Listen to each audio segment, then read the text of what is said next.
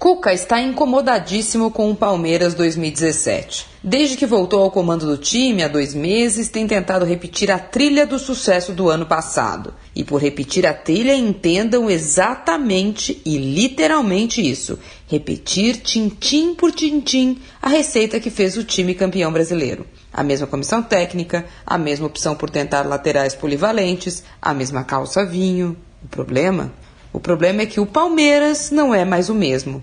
Não é só a ausência do Gabriel Jesus, negociado com o Manchester City, não é só o desfalque do Moisés, machucado há meses, não é só a má fase desse e daquele, não é só o Cuca que é outro. A diretoria mudou, a relação do clube com a patrocinadora mudou e muito, o elenco mudou. Depois de alguns tropeços seguidos, Cuca resolveu agora fazer o mesmo que deu consistência ao seu trabalho no ano passado vai levar o time para treinar em Atibaia por uns dias.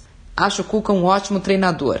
Acho que o Palmeiras está longe de estar nesta crise que desenho, mas acho que essa busca incessante pelos caminhos bem feitos em 2016 só vai frustrar ainda mais o torcedor. Perguntar não ofende. Não seria melhor, melhorzinho, como ele gosta de dizer, dar-se conta que o time se reforçou e tentar recomeçar? O posto de 2016 não sai da parede. Marília Ruiz perguntar não ofende para a Rádio Eldorado.